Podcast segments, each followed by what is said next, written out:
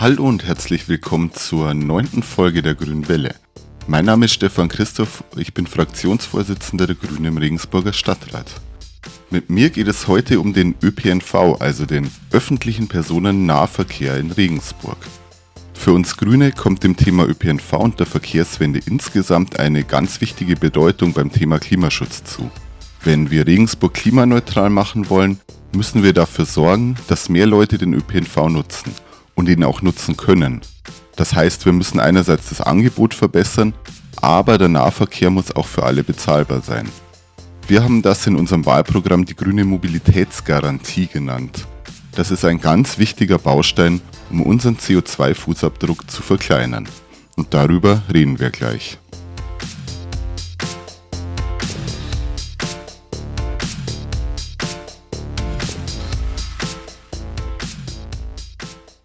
Weil das Thema ÖPNV so breit ist, haben wir heute nicht nur einen Gast, sondern verschiedene Stimmen eingeladen. Der öffentliche Nahverkehr in Regensburg wird im Moment vor allem durch das Busangebot des RVV abgewickelt und besteht hauptsächlich aus den Bussen des Stadtwerks. Beim Liniennetz, aber auch bei der Häufigkeit der Busse kann noch einiges verbessert werden. Darüber möchte ich später mit Sandra Schönherr sprechen. Sie ist Geschäftsführerin des RVV, also des Regensburger Verkehrsverbunds. Zum öffentlichen Nahverkehr in Regensburg wird in Zukunft aber auch die Stadtbahn gehören. Die Stadtbahn ist ein umweltfreundliches Schienensystem, das Teile von Regensburg schneller miteinander verbindet, als das bisher passiert. Perspektivisch muss so ein System aber auch das Umland anfahren. Auch die Stadtbahn wird heute deswegen ein Thema sein. Und es soll um das öffentliche Fahrradverleihsystem gehen, das Regensburg bald bekommen soll. Auch das ist Teil des öffentlichen Nahverkehrs. Als ersten Gast habe ich jetzt aber meine Kollegin Maria Simon hier, die unter anderem im Ausschuss für Stadtplanung und Verkehr und im Stadtbahnausschuss sitzt. Maria, in den letzten Wochen wurde ja viel über eine mögliche Seilbahn für Regensburg gesprochen. Grundsätzlich finden wir die Idee zumindest spannend sehen aber auch das vorgestellte Konzept gerade bei der Linienführung eher als Konkurrenz zur Stadtbahn. Und wir wollen die Stadtbahn ja jetzt möglichst schnell umsetzen.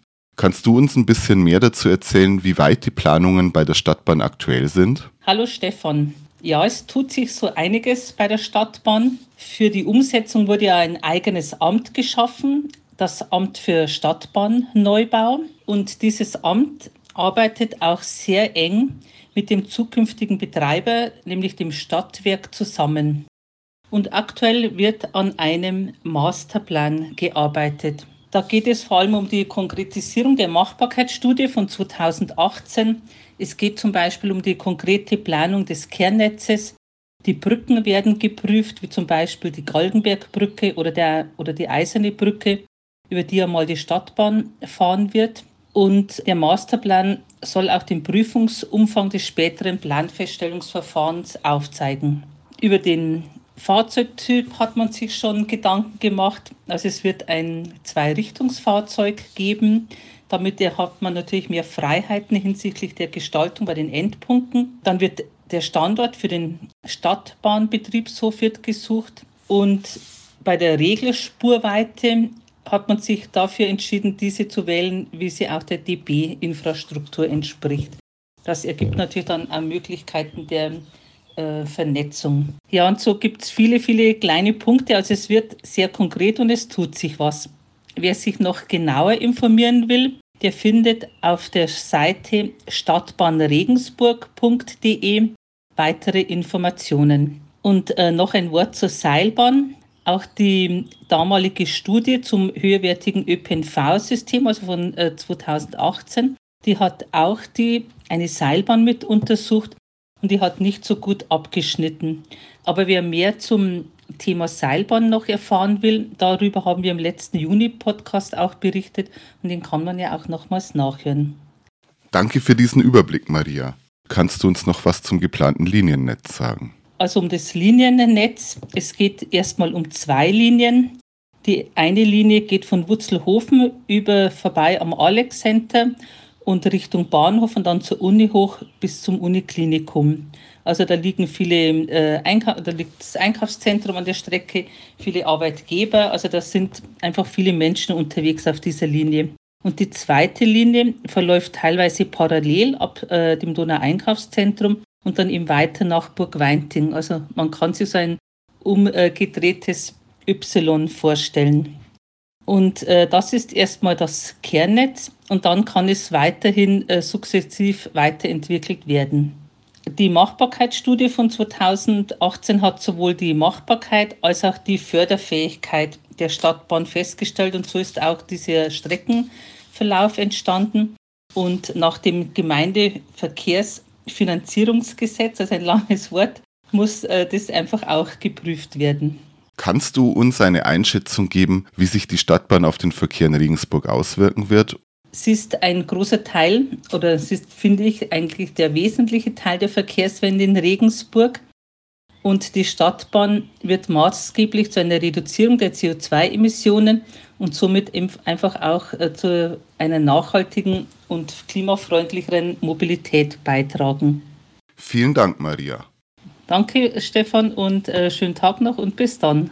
Bevor wir aber mit der Stadtbahn fahren können, sind wir natürlich noch hauptsächlich auf den Bus angewiesen. Eine unserer langjährigen Forderungen wurde am 1. Juni umgesetzt. Der Altstadtbus Emil ist jetzt kostenlos. Das heißt, ihr könnt jetzt in der Altstadt am Bahnhof zum Beispiel in den Altstadtbus einsteigen und bis zum Arnolfsplatz ohne Ticket fahren. Ein Punkt, der uns weiterhin beschäftigt, ist das Busnetz in Regensburg. Viele BürgerInnen wünschen sich Busse, die öfter fahren oder weitere Buslinien, die zum Beispiel die Stadtteile verbinden, die bisher nicht ohne, dass man mehrmals umsteigen muss, erreicht äh, werden können. Wir Grüne können das sehr gut nachvollziehen und wir fordern auch, dass das Busliniennetz überarbeitet wird, so dass der öffentliche Nahverkehr zu einer echten Alternative fürs Auto wird oder noch mehr als bisher wird. Darüber will ich heute und darf ich heute mit Sandra Schönherr sprechen. Wie vorhin schon gesagt, sie ist Geschäftsführerin des RVV und damit natürlich auch eine Expertin für das Busnetz und das Busliniennetz in Regensburg. Hallo, Frau Schönherr. Hallo in die Runde. Vielen Dank, dass Sie hier sind und dass Sie uns ein paar Fragen beantworten. In der heutigen Ausgabe, wir haben es äh, vorhin schon gesagt, geht es ja vor allem um den öffentlichen Nahverkehr und da spielt gerade der Bus in Regensburg natürlich eine große Rolle. Ähm, meine Frage wäre jetzt, können Sie uns sagen, wie sich das Busliniennetz in Regensburg weiterentwickeln wird, was da Ihre Pläne sind? Wird es neue Linien geben in Zukunft? Werden manche Linien öfter fahren? Ja, wie sieht's da aus? Ja, wie sieht's da aus? Das ist wirklich immer eine spannende Frage. Ich würde mal anfangen, einfach so von der Ist-Situation ganz kurz äh, zu starten, um dann vielleicht einen Blick in die Zukunft zu wagen ich glaube, mit Corona im Gepäck fiel, fiel es uns manchmal schwer, noch dran zu glauben, dass wir wirklich wieder in die Zukunft denken dürfen und auch mehr Leute wieder für den Bus begeistern können. Nichtsdestotrotz haben wir die Zeit auch genutzt, dafür schon mal zu schauen, dass es auch nach Corona vielleicht die ein oder andere Änderung noch geben kann.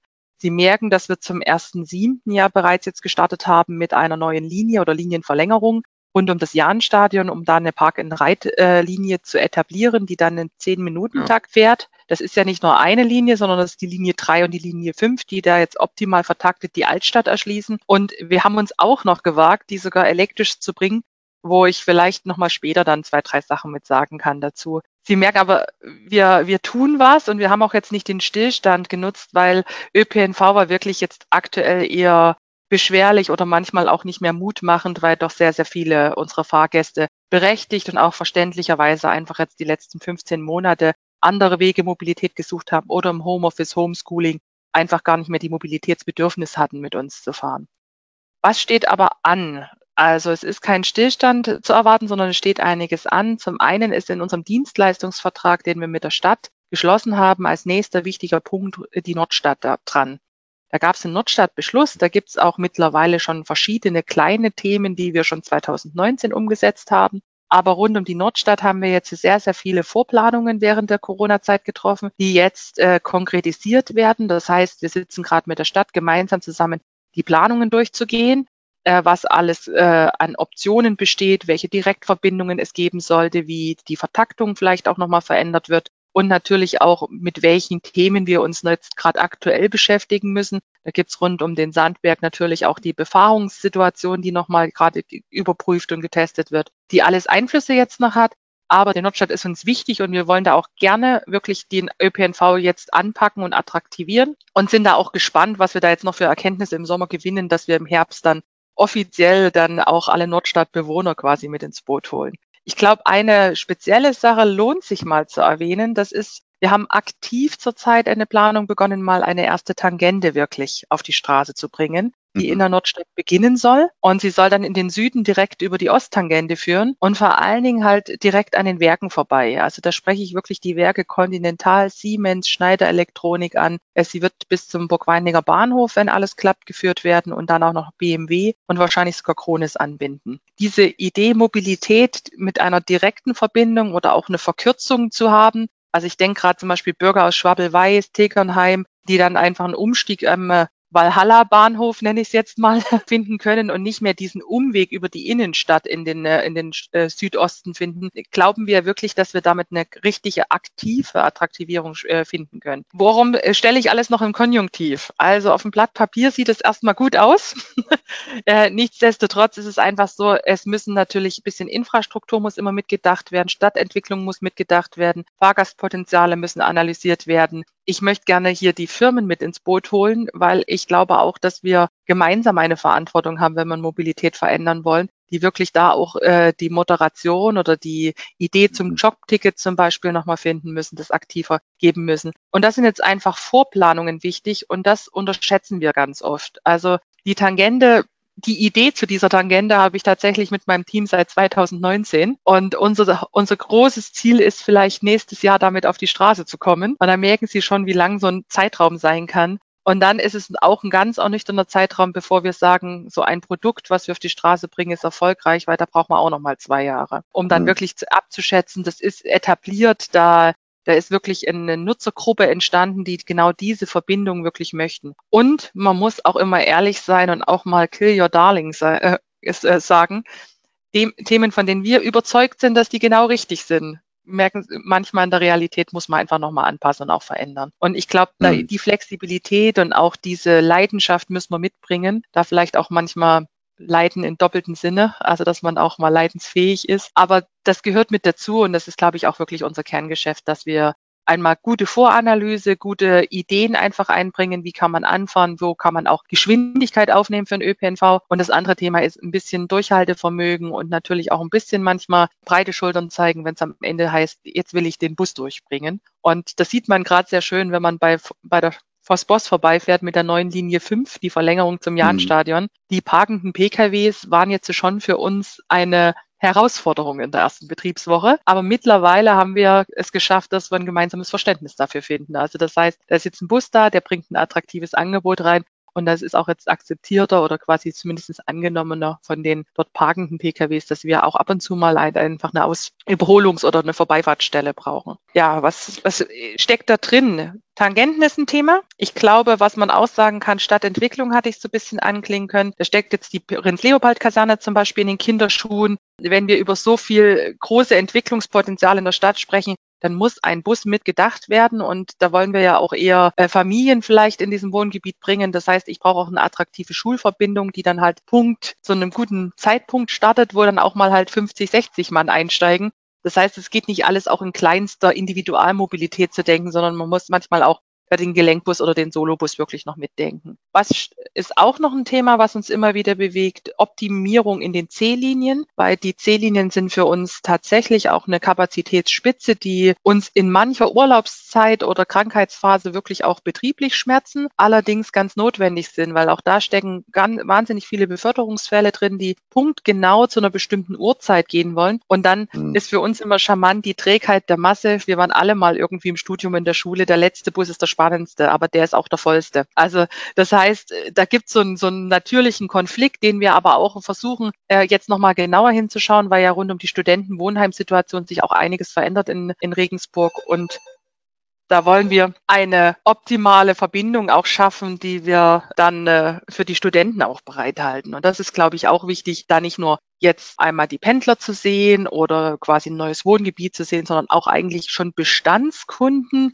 immer mal mhm. nachzufragen, passt das Angebot noch oder müssen wir da nochmal anfangen, was zu verändern oder zu. Ich glaube, bei den Ziellinien können wir natürlich auch gar nicht nochmal zurückblicken auf die Stadtbahn dann irgendwann hoffen. Ich glaube, das ist dann auf jeden Fall eine Strecke, die uns da auch helfen wird danke auf jeden Fall für die Infos. Ich finde das sehr spannend. Tangentiallinien, glaube ich, können echt eine gute Ergänzung auch zu dem, zu dem bisherigen Bussystem sein. Und manchmal muss man es einfach ausprobieren. Das freut mich auch, dass Sie das tatsächlich tun. Und ich glaube schon, dass sowas angenommen wird. Aber ich habe ja. noch einen anderen Punkt, der mich interessiert. Und zwar, Sie haben vorher schon kurz was dazu gesagt, die Elektrobusse, die Elektrifizierung der Busflotte würde mich noch interessieren. Der Altstadtbus ist ja jetzt schon ähm, mhm. komplett elektrisch. Und ähm, ich weiß, dass Sie auch daran arbeiten äh, am Rest der Busflotte. Mich würde interessieren, wie geht's denn da voran? Ja, also zurzeit haben wir gerade mal 14 Tage den Genuss, dass wir wirklich sagen, wir haben eine Ladeinfrastruktur geschaffen jetzt bei uns auf dem Betriebshof. Die bedeutet einmal, dass wir jetzt über Nacht laden können, denn wir haben uns für Plug-in-Ladesysteme entschieden. Plug-in heißt ganz klassische Steckerladeverbindung, so wie man es vom Pkw her kennt. Allerdings gehen wir halt da in den Schnelllademodus vom Pkw. Also wir sind mit 80 80 kW, beziehungsweise unsere Ladepunkte können 150 kW sogar äh, laden, weil wir natürlich eine ganz andere Leistung brauchen, um einen Tagesumlauf zu schaffen. Ein Tagesumlauf ist die Zeit oder quasi die Leistung, die der Bus am ganzen Tag leistet, ohne eine Zwischenladung durchzuführen. Und da sind jetzt sieben Ladepunkte in Betrieb genommen worden für die ersten sechs Elektrobusse, die wir jetzt gerade auf der Linie testen. Sie sehen ab und zu noch einen Diesel dazwischen. Das liegt einfach daran, dass wir wirklich noch Busse auch auf dem Betriebshof brauchen, um die Ladesäulen noch optimal einzustellen und abzustimmen und einfach betriebliche Tests wirklich noch durchzuführen. Und da wollen wir uns jetzt einfach auch in Ruhe den Sommer Zeit nehmen, dass wir dann halt eher ein stabiles elektrisches Angebot bringen und auch nochmal Schulungen jetzt noch mithalten bei den Mitarbeitern. Das heißt, ich kann noch nicht alle verfügbaren Elektrobusse sozusagen den Kunden zur Verfügung stellen. Ich hoffe aber, dafür haben wir alle Verständnis, denn ich finde das Bild, was wir schon zeigen in der Stadt, wirklich wunderschön. Mir gefallen sie sehr, wenn Sie durch die Stadt fahren. Bis in den Herbst hinein wollen wir die sieben Ladepunkte auf 23 erhöhen. Das sagte ich jetzt ganz einfach, weil das ist tatsächlich eigentlich nur noch für uns ein kleiner Schritt, denn die großen Investitionen und auch Bauleistungen rund um die Ladeinfrastruktur haben wir getätigt. Das heißt, einmal eine Mittelspannungsschaltanlage ist aufgebaut worden. Das ist gar nicht so üblich. Das haben immer nur ganz große Unternehmen, die auch eine relativ große elektrische Leistung benötigen, dass man sowas sozusagen privat oder quasi privatrechtlich erstellt. Sonst ist es eigentlich nur im öffentlichen Netz üblich, sowas zu haben.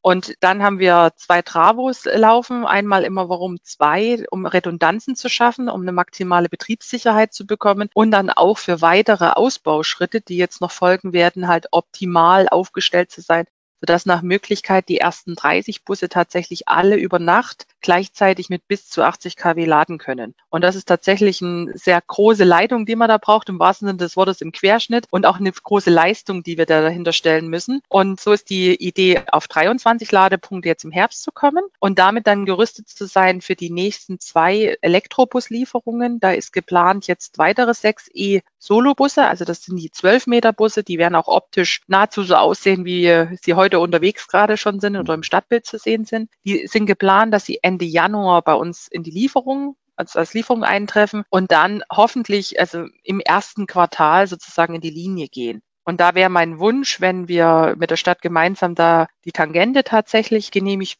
bekommen, die tatsächlich in der Tangente dann einzusetzen. Und dann ist der nächste große Schritt, Ende 22, Anfang 23, zehn Elektrogelenkbusse zu beschaffen. Und das ist für uns jetzt wirklich nochmal ein Schritt mehr. Warum sage ich das so? Hat auch nur Plug-in-Laden, ist auch über Nacht an unserem Stecker dran. Das sind eigentlich so dann die betrieblich gleichen Abläufe. Wir haben einfach nochmal eine andere Kapazität an ähm, Energie, die wir dafür benötigen, weil wir natürlich nochmal mit anderen Gewicht unterwegs sind und auch mehr Leute mitfahren sollen und dürfen und müssen äh, in so einem Bus. Das heißt, insgesamt das äh, Gesamtbeladungsgewicht ist da entscheidender. Auch die Kühl- und Heizleistung im Sommer und im Winter, die ja enormen Einfluss auf die Reichweite haben, sind dann nochmal entscheidend. Deshalb haben wir uns bewusst entschieden, erst Solobusse, die kennenlernen, stabil in Betrieb bringen. Nächster Step ist Gelenkbusse, weil die nächsten Schritte sind für uns klar, wir wollen nur noch emissionsfrei beschaffen. Da hören Sie jetzt schon, emissionsfrei heißt für mich nicht ausschließlich elektrisch. Wir bleiben offen, ob das ausschließlich elektrisch ist oder ob das eine Hybridform nochmal wird oder ob es doch Tendenz Richtung Wasserstoff mal gehen wird Das wissen wir nicht. Das ist zurzeit wirklich ein, ein Raden in die Zukunft. Wir glauben, rund um die Ladeinfrastruktur haben wir jetzt keinen Fehler gemacht, uns da stabil aufzustellen, weil die Travo- und Ladeeinrichtungen, die werden definitiv eine wichtige Rolle spielen in hybriden Verhältnissen. Es wird auch so sein, dass wir dann große Bereiche nutzen können, selbst wenn wir Richtung Wasserstoff uns bewegen, weil da werden auch immer noch mal wahrscheinlich eine Teilladung oder sozusagen eine Dachbatterie eigentlich mitgeführt werden, weil das generell zu einer Stabilisierung des Gesamtsystems immer mit beiträgt. Also da sehen wir jetzt einen sehr stabilen Schritt in die Zukunft und auch einen sehr robusten Schritt in die Zukunft. Und ich freue mich wirklich fast wie ein kleines Kind, äh, da ich so stolz bin auf meine Mannschaft und auch auf das, was wir hier geschaffen haben. Mit Corona im Gepäck und ich glaube, jeder, der gerade baut, privat kann das nachvollziehen. Da gab es einige Höhen und Tiefen zu meistern und das mhm. finde ich echt genial, was da das Team und auch äh, Siemens und Mercedes wirklich geleistet haben. Also man sieht, es geht auf jeden Fall vorwärts. Ich glaube, wir unterstützen Sie auf jeden Fall, was das ähm, äh, Thema emissionsfrei und klimaneutral angeht. Danke jetzt, dass Sie sich die Zeit genommen haben, heute bei der Grünen Welle, bei unserem Podcast mit dabei zu sein und weiterhin viel Erfolg auf jeden Fall. Vielen Dank, vielen Dank. Uns hat mir Spaß gemacht, kurz über die aktuellen Projekte zu berichten. Ein Thema, das gerade aktuell geworden ist, ist die Videoüberwachung in Bussen. Die wurde gerade von der Grauen Koalition beschlossen und zukünftig sollen 36 Busse der Stadt mit Videoüberwachungssystemen ausgestattet werden. Für eine stolze sechsstellige Summe. Auch alle neuen Busse sollen diese Videoüberwachungssysteme schon mitbringen. Michael Achmann sitzt für uns im Aufsichtsrat des Stadtwerks. Hallo Michael. Hallo Stefan. Michael, wir Grüne stehen der Videoüberwachung generell kritisch gegenüber. Wie schätzt du die Maßnahme der Videoüberwachung in Bussen ein? Ja, auch bei den Bussen, glaube ich, ist es gut, weiterhin kritisch zu bleiben. Ähm, die Videoüberwachung wurde da auf zwei Arten begründet. Einerseits mit der gefühlten Sicherheit, die sich dadurch erhöhen würde. Andererseits aber auch ganz konkret mit dem Wunsch, Sachbeschädigung ahnden zu können. Gerade bei letzterem Thema bin ich sehr kritisch, ob das funktionieren wird. Es gibt keinerlei Evaluationsberichte aus Vergleichsstätten, die uns vorgelegt wurden. Also ob sich diese sechsstellige Summe, die nun investiert wird, auf diese Art und Weise, dass man Sachbeschädigungen dann eben ja verhindern bzw. zumindest ahnden kann, wirklich äh, rentieren wird, da bin ich eher skeptisch.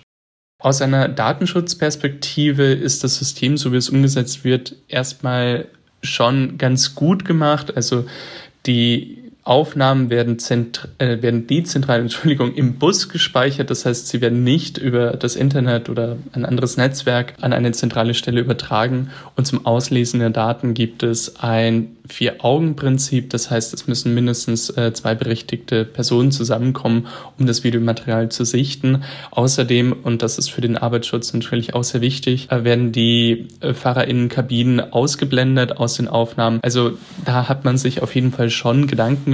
Aber wir kennen ja aus anderen Debatten zur Videoüberwachung durchaus äh, auch die kritischen Punkte. Wer beobachtet wird, verhält sich anders. Das hat ja Bentham auch schon äh, vor 200 Jahren fast formuliert.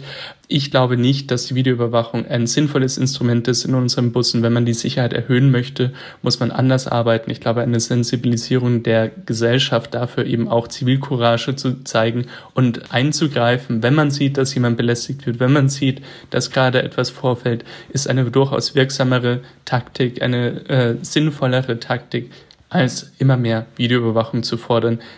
Eine Landtagsanfrage von Katha Schulze von 2014 zeigt uns da auch, dass es eben keine klaren Zusammenhänge gibt oder zumindest statistisch bisher noch nicht nachgewiesen werden konnten hier für Bayern, ob es wirklich einen Zusammenhang gibt zwischen mehr Videoüberwachung und weniger Kriminalität. Vielen Dank, Michael.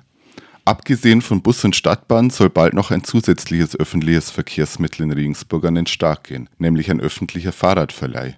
Wir haben mittlerweile von der Oberbürgermeisterin gehört, dass das geplante Fahrradverleihsystem 2022 kommen soll. Michael, du bist ja auch einer der Initiatorinnen des Radentscheid Regensburg gewesen. Was glaubst du, wie fügt sich das Fahrradverleihsystem in den ÖPNV in Regensburg und auch in den Fahrradverkehr ein? Ja, das Fahrradverleihsystem, das hat ja bisher schon eine längere Geschichte und hängt schon seit längerem in der Schwebe. Ich glaube, als ich den Grünen beigetreten bin, hieß es damals schon, ja, zum Ende des Jahres soll es das geben. Und äh, mein Beitritt ist jetzt doch schon ein paar Jahre her. Das finde ich sehr schade, denn ich denke, es gibt auch eine ganz neue Nutzerinnengruppe, die wir bisher mit dem ÖPNV in Regensburg eben noch nicht erschließen. Äh, Leute, die gerne mobil sein wollen mit dem Fahrrad, aber nicht unbedingt vielleicht eins besitzen wollen oder können. Wir denken beispielsweise an die Altstadt. Hier wohnen 17.000 Leute. Äh, teilweise ist es wirklich schwierig, in den Häusern oder außerhalb dann wirklich seine Fahrräder noch gut unterbringen zu können. Das heißt, man hat irgendwie so ein Klapperrad, weil man Angst hat, dass es sonst geklaut wird. Und das taugt dann vielleicht, um, ich weiß nicht, vom Fischmarkt zum neuen Fahrplatz zu fahren. Aber möchte ich mit dem Fahrrad dann wirklich bis zur Uni oder bis nach Rheinhausen fahren? Vielleicht nicht unbedingt. Und ja, ich glaube, für die Nutzerinnengruppe derjenigen, die hier wohnen und sich eben entweder kein Fahrrad leisten wollen, das besser funktioniert, oder vielleicht auch einfach Angst davor haben, dass es geklaut wird, weil man es zu Hause nicht gut unterstellen kann, wäre so ein Fahrradverleihsystem sicher eine gute Ergänzung zum bisherigen ÖPNV. Andererseits kann ich mir auch sehr gut vorstellen, dass es für Gäste, also sprich Menschen, die mit dem Zug beispielsweise nach Regensburg kommen, entweder für touristische Ziele, vielleicht aber auch äh, für einen Termin oder ähnliches, durchaus attraktiv sein kann, ein Fahrrad auszuleihen. Ich denke, wer hier wohnt und schon einmal Fahrrad gefahren ist, weiß, dass es viel schneller geht, in den meisten Fällen mit dem Fahrrad von A nach B zu kommen, egal ob wir das nun zum Bus vergleichen oder zum Auto. Und diese Attraktivität der kurzen Wege mit dem Fahrrad wären dann damit eben auch äh, möglich, durch Gäste genutzt zu werden. Da bin ich persönlich auch ein sehr großer Fan von dem Fahrradverleihsystem, beispielsweise in Wien. Dort kann man kostenlos die erste Stunde fahren. Bis heute habe ich, glaube ich, nur einen Euro in Wien dafür gezahlt und das ist die Registrierungsgebühr, aber schon des Öfteren das Fahrradverleihsystem genutzt und dann muss man in der Regel noch nicht mal mehr U-Bahn fahren, weil man auch dort sehr schnell durch die Stadt kommt. Hier Regensburg ist natürlich kleiner. Insofern glaube ich, ist das noch mal attraktiver mit dem Fahrrad durch die Stadt zu fahren, mit einem Leihfahrrad unterwegs zu sein. Jetzt kommen wir aber zu einem Aber-Punkt. Bis heute ist noch nicht ganz klar oder zumindest ist es mir noch nicht ganz klar, was denn nun an diesem Fahrradverleihsystem umgesetzt wird. Es gab verschiedene Ideen und verschiedene Wünsche. Äh, zeitweise war auf jeden Fall auch ein Fahrrad ein Lastenfahrradverleih mit angedacht. Das fände ich ja besonders attraktiv. So ein Lastenfahrrad kostet locker 3000 Euro. Das sind Kosten, die man wirklich nicht unbedingt investiert, vor allem nicht, wenn man noch nicht überzeugt ist von dem System. Und sein Lastenfahrrad kann durchaus eine sehr gute Alternative zum Auto sein. Also insofern hoffe ich, dass nicht nun aus Kostengründen der ähm, Lastenradverleih gestrichen wird. Genau sagen kann man das leider aber noch nicht. Ich habe die Vergabe noch nicht gesehen und wir haben von der Bürgermeisterin bisher nur ein einziges Mal einen Termin in den letzten Monaten gehört mit 2022. Wir müssen sehen, was dabei umgesetzt wird. Eine andere Frage, die ich auch spannend finde, wird sein, ob es dann so eine Flexzone beispielsweise gibt, dass man in der Altstadt sein Fahrrad überall abstellen kann oder ob dieses Fahrradverleihsystem eben sehr stark an diese ja, Stationen gebunden sein wird, die es dann stellenweise weniger flexibel machen. Da aber, und das war auch angedacht bisher, aber auch hier eben noch keine Bestätigung, ein großer Prozentsatz der Räder als Pedelecs angedacht waren, wird man wahrscheinlich von den Stationen nicht komplett abkehren können, da die Pedelecs natürlich auch irgendwie geladen werden müssen. Danke für deine Einschätzung, Michael. Ich denke, als Fazit aus den heutigen Gesprächen können wir festhalten, dass es in Regensburg in Sachen ÖPNV noch viel zu tun gibt. Es gibt aber auch gute Ansätze, die wir weiterverfolgen und umsetzen müssen. Wir werden uns weiter dafür einsetzen, als Grüne den ÖPNV so auszubauen, dass die RegensburgerInnen das Auto lieber gleich zu Hause stehen lassen, das auch können und sich für den Bus, die Stadtbahn oder auch fürs Rad entscheiden. Wir halten euch weiter auf dem Laufenden. Das war's auch schon mit unserer heutigen Folge. Wir hören uns wieder am 26. Juli, wenn ich zusammen mit Maria Simon auf den Juli im Stadtrat zurückblicke. Ciao und alles Gute.